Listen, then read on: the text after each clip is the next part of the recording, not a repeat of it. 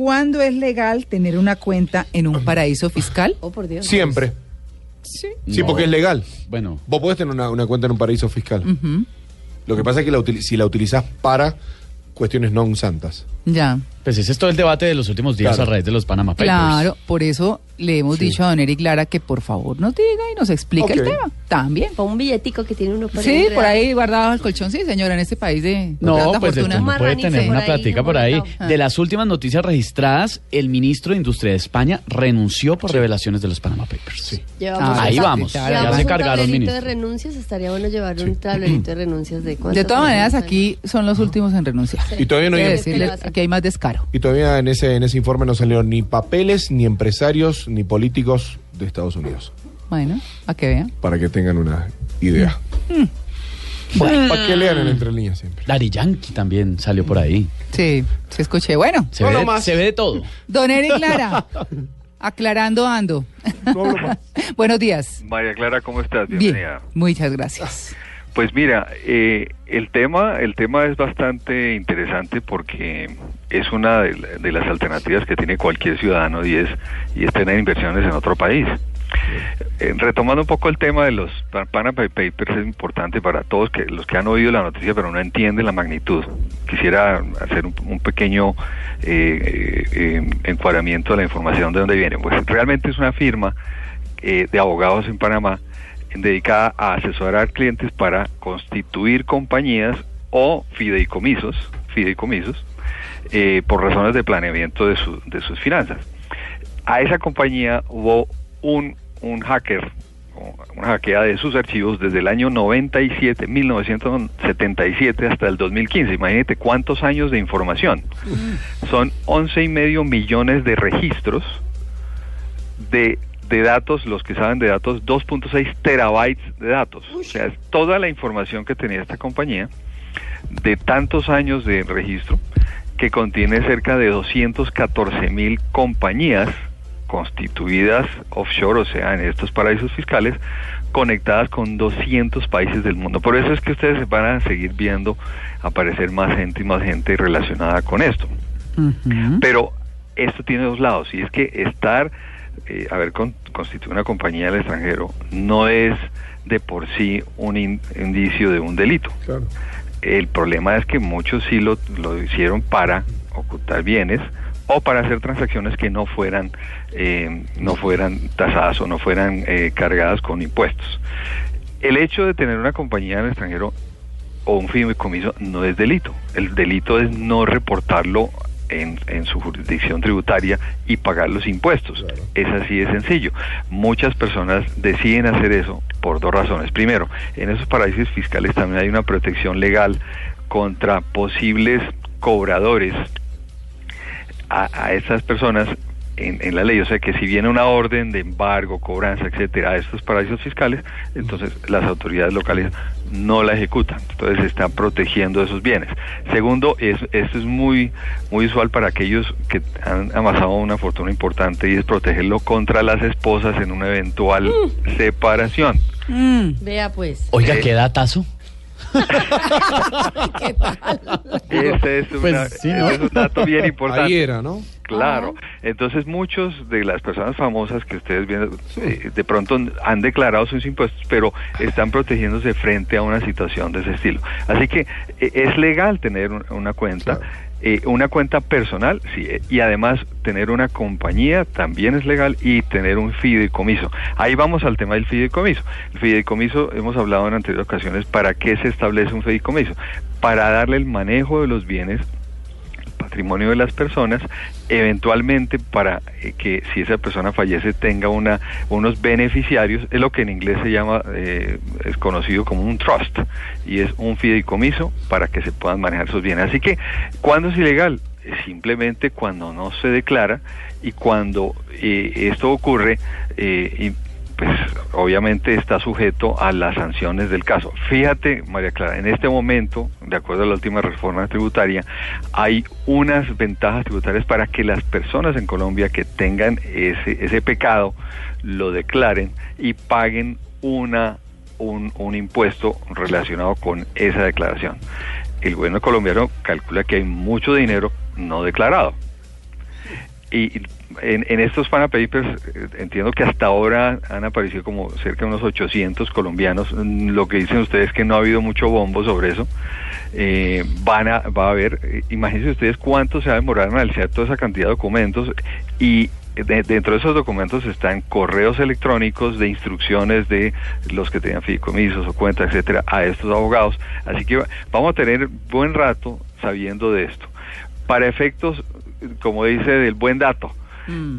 se puede tener cuenta si el tema es que hay que declararlas y de acuerdo con la ley de el eh, eh, quien es el dueño de esta de esta compañía si es una compañía o si es una inversión en el extranjero hay que declararla y de acuerdo con eso no tendrá ningún problema ahora ¿por qué se le llama paraíso fiscal? es porque realmente allá no le cobran muchos impuestos por tener sus bienes declarados allá Ah. es en el país de, de eh, donde se, se reside. Y además, pues eh, un residente fiscal pues tiene que tributar en, en su país y pues y por lo que gana en otras partes del mundo también. Ahora, los convenios bilaterales ahora que ustedes hablaban del TLC, de los capítulos, ¿no? Hay mecanismos también para evitar la doble tributación en ambos países. Así que no se preocupen los que están declarando, como siempre. Los que están escondiendo sí deben estar preocupados porque pueden aparecer allí eh, si tenían esa- esas compañías constituidas con Claro. esta firma de abogados. Ahora, Mossack Fonseca tiene 40 años de existencia. Me Claro. imagino que No, eso debe estar hasta el gato ahí. en esa lista debe haber gente Sí. divinamente, ¿no? Sí. Debe haber de todo. Pero lo que está diciendo Erika, ahí, eh, si, si todo está declarado y todo está al día, pues no hay lío. Lo que uno se pregunta mucho es eh, por qué ciertas personalidades que uno creería que su actividad laboral no les da tantos ingresos, de repente tienen tanta platica y se la llevan para otro lado. También sirve para eso, ¿no? Para esconderla. Claro, claro, y entonces por eso te digo que en, en ese conocimiento que tiene específicamente la DIAN, incluyó dentro de la última reforma tributaria, eh, esa, esa posibilidad que, hombre, mire, eh, confiésese, confiese que tiene usted, paga un impuesto. Claro. En- hasta el del año pasado Sí. era una tarifa de, del 10% más una sanción, una sanción del 10% y una y un impuesto de patrimonio del 0.2%, o sea, Claro. era el 10.2. Creo que a partir de este año, si, si no me falla la memoria, es del orden del 15% sobre el valor declarado. Ahora, Sí. ¿cuánto es el cálculo que tiene el gobierno de, de bienes que están no declarados en todo el, en el exterior y en paraísos fiscales? Cerca de 50 mil millones de dólares. Eh, Eric, Eric me, me- me acuerdo que hace un año y medio aproximadamente Colombia le pedía a Panamá por las por las cuentas que están allí de, de muchos empresarios colombianos. Pues básicamente es intercambio de información para precisamente establecer y cruzar la información con los declarantes en Colombia decir, vea, usted estos bienes o estas cuentas no las ha declarado acá eh, y hacer ese cruce. ¿Para qué? Pues para, obviamente, que pague los impuestos. Por ejemplo, Colombia y Estados Unidos tienen un, un acuerdo firmado de intercambio de información tributaria.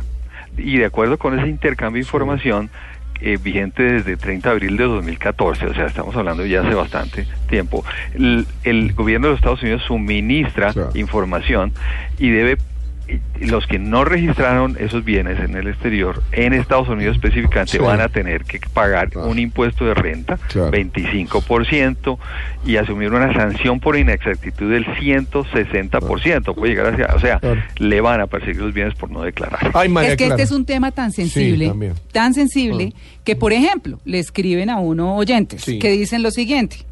Pues de aquí están, por ejemplo, el doctor eh, de la calle, Humberto Sí, de la calle, sí. y está Frank Pearl, ¿cierto? Sí, correcto. Y el problema, pues, eh, dice nuestro oyente, es ético. Porque en el caso de los funcionarios públicos que hablan de que todos paguemos impuestos, que declaremos y entonces ellos qué, ¿cierto? Uno. Y lo otro es sacar la plata para no pagar aquí impuestos, que esa es la otra. Yo estoy Claro. tan mal, María Clara, que hasta la cuenta offshore me da negativo. Sí. Eric, una parte que usted que usted mencionó hace un rato y nos reímos, pero me dejó preocupada y es el tema de esconderle plata a las mujeres. ¿No será que está escándalo del Panama Papers son todas las esposas que se dieron cuenta que los maridos tienen las Oiga, plata? pero Ahí eso hay está muchas buenísimo. esposas que van a encontrar que habían bienes. Eh, Eso no es ilegal, de verdad, Fíjate, fíjate ahora el caso, no sé si oyeron que Gwen Estefani se está separando Sí. de su esposo y ellos llegaron a un buen acuerdo. En la legalidad, si no hay un acuerdo prenupcial, le corresponde a cada quien 50% de sus bienes. Sí. Realmente en ese matrimonio la que más ha ganado dinero es Gwen Stefani, No, bastante más. Pero claramente. tipo quedó pensionado. Gaby Rosdale, Sí. el esposo, es cantante de una banda que se llama Bush, que no es tan grande como lo fue No Doubt, que es la banda de ella. Ah, Es pues. que pueden a casarse No, tan jovencitas ella- y qué boda. Pero Sí, ella es es la del churro, María billete. Clara. Esa es la de la pero ¿y voz? ¿no? Claro. ¿La de la voz? esa? Sí, sí, sí. Sí, es la- Pero la del billete es ella. Sí, con todas.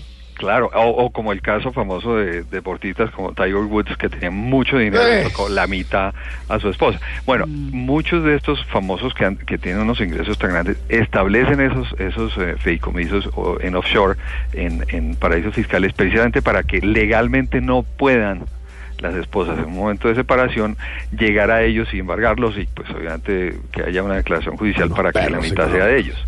Esa es una de las... Y, y tú entras a internet a buscar, por ejemplo, pones eh, búsqueda, ¿no? Eh, eh, googlear eh, trusts. Sí. Y lo primero que te encuentras con ventajas para establecer un trust en, el, en un paraíso fiscal es evitar que mm, le embarguen en especial las esposas. Se lo dice, mire, tranquilo, que aquí le protegemos de un eventual divorcio su, su dinero si Mm. establecemos este plan de, de, de- de acción en un paraíso fiscal. Acá estoy viendo, hice literalmente lo que dijo Eric. Googleé y sí, buenas páginas, le cuento. Muchas, muchas, muchas de las personas, Eric, que, que figuran en esos listados eh, también dicen que no tienen cuenta porque pertenecen a una sociedad de una cuenta o de una empresa que no ha tenido movimientos económicos. Entonces es como que técnicamente pertenecen a algo que no tiene movimiento. Que no hay plata. Sí, pues se establecieron pensando en hacer negocio, etcétera. Eso tiene los dos lados, es el, el lado Claro. de la imagen Exacto. que genera genera la duda. Bueno, ¿y usted por qué tenía una compañía si no la movía? ¿Por qué no hacía nada con ella? ¿Cuál es la razón? El que sí establece, por ejemplo, un, un fideicomiso, un trust, que tiene el objetivo de proteger sus bienes, etcétera. Trust es confiar, literalmente. ¿no? Sí, Sí, exacto. es ironía. Yo estaba Ah. googleando. Qué ironía lo digo por las esposas. Por eso, por en este caso no hay trust con las Sí, no, está clarísimo. Sí. Pero eh, genera ese ambiente porque evidentemente muchas de estas compañías y una de las figuras que se utilizaron es crear compañías con acciones al portador. Esa es una figura para eh, tratar de, eh, de ocultar quién es el verdadero dueño de una compañía. Y es que es que tú tienes el papel, como es al portador, pues es el que lo tenga y nadie declara quién es el dueño de esa compañía. Esa fue una figura creada con muchas de estas entidades eh, creadas por esta, por esta firma de abogados y otros para evitar y ocultar. Nadie está diciendo que por el hecho de tener una compañía o ser socio de una compañía o un fideicomiso extranjero ya es un delito, Sí. pero sí deja un manto de, de duda. Por eso aquellos, sobre todo los políticos, han empezado a renunciar, aquellos que salieron diciendo que yo no tengo y después se aparecieron, entonces pues obviamente hay allí. Pero el, el mensaje es, sí puedes tener, puedes tener cuentas en el extranjero o en un paraíso fiscal siempre y cuando mantengas la legalidad. Y lo que falta, recién empieza. No, pues Yo- mira con esa cantidad. Esto, mire, este leak salió hace más de seis meses. O sea, este el, el, el consorcio de periodistas analizando que esto llegó de una fuente anónima, llegó un paquete, sí, anónimo con 2.6 teras de datas allá a, a este grupo de periodistas y llevan seis meses analizando seis meses. Y esto es Mm. una empresa. ¿Cuántas empresas harán la misma Sí, hay, hay, dos o tres, mm, según eh, in- informa, que son mucho más grandes. De hace eh, seis meses, más o menos a agosto, ¿no? Sí, claro. Claro. Y analizando uno y medio millones de documentos Ah, para saber sí. más o menos, porque no se puede salir simplemente a decir, sino Sí, están claro. haciendo todo ese mapa Ajá. de relaciones. 140 políticos por ahora, incluyendo eh, 12 líderes políticos, billonarios, artistas, ustedes lo han visto, Sí, deportistas todo. y también miembros de la mafia han aparecido. o ahí, sea, ¿no? Eric, desde agosto se sabía esto. Claro, Saltó ahora. saltó ahora cuando Claro. ya estaban listos para tener, como dice un paquete, el primer paquete Claro, de el denuncia, primero. Eh, Mm. para que los eh, de- mostrarlo pues a, a los bárbaro. Esto medios. me recuerda a la película Spotlight. Claro. Ese grupo investigativo, eso podría dar para una película bien interesante. Esto me recuerda a tener cuidado si me caso. También. Ahora- Apre- aprendí mucho, Eric. Como recomendación es sí, la- mira, un, un fideicomiso se puede establecer en Colombia, se llama fiducia civil, es un buen medio para el manejo del patrimonio para los hijos eh, y es, es perfectamente legal. eh, eh, es, es, digamos, aprovechamos para comentar que esa es una posibilidad. No hay necesidad de irse pues para estos países, ¿no? Bueno, pues don Eric, muchas gracias por la aclaración. A ustedes y me alegró oír el tema del TLC. Me parece que es muy valioso ese aporte que hizo Mario. Sí. Eh, de que cómo nos ha ido y si nos ha ido no, tan pues mal. Es que yo pues, quedé eh, aburridísima. Claro Todos que sí, quedamos muy mal en muchas áreas, entonces sí hay que sentarse a renegociar. Sí, yo sí creo. Uy, complicado. Bueno, mi querido Eric, chao. Bueno, que estés muy bien. Gracias, chao.